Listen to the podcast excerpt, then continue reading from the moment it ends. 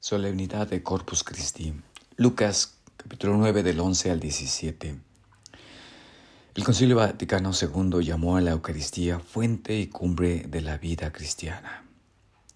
Es una hermosa expresión, pero desafortunadamente no es una realidad. La teoría es hermosa, la práctica es muy triste. La mayoría de los que somos católicos, 70% en Estados Unidos, no celebran ya la Eucaristía con regularidad.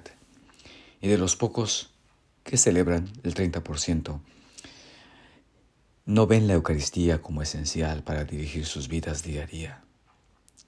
Los católicos no hemos descubierto que toda la vida está fundamentada en esa celebración dominical. Los obispos de Estados Unidos han convocado un reavivamiento eucarístico en el país. La pandemia no solo ha dejado muertes a su paso, sino también justificación para ya no asistir a misa. Este reavivamiento desea que pasemos de lo devocional, de lo privado, de lo individualista, a entender la Eucaristía como comunitaria, que pasemos de la participación pasiva a una apreciación activa y significativa del sacramento. El problema con ir a misa como devoción es que ignora su carácter comunitario y hace de la misa una relación personal y privada con la Jesús Eucaristía. Los padres de la iglesia decían que la Eucaristía hacía y formaba la comunidad. El Papa Juan Pablo II nos recordaba que el pueblo congregado a celebrar la fe, con fe la misa también era presencia en sí misma del cuerpo de Cristo. Cuando venimos a celebrar la presencia real en la misa, recibimos una misión, continuar el trabajo de Cristo en el mundo, en mi comunidad, en mi familia, en mi matrimonio. Establecer su reino por el cual Cristo dio su vida en la cruz. La segunda lectura de San Pablo nos recuerda las palabras de Jesús, hagan esto en memoria mía.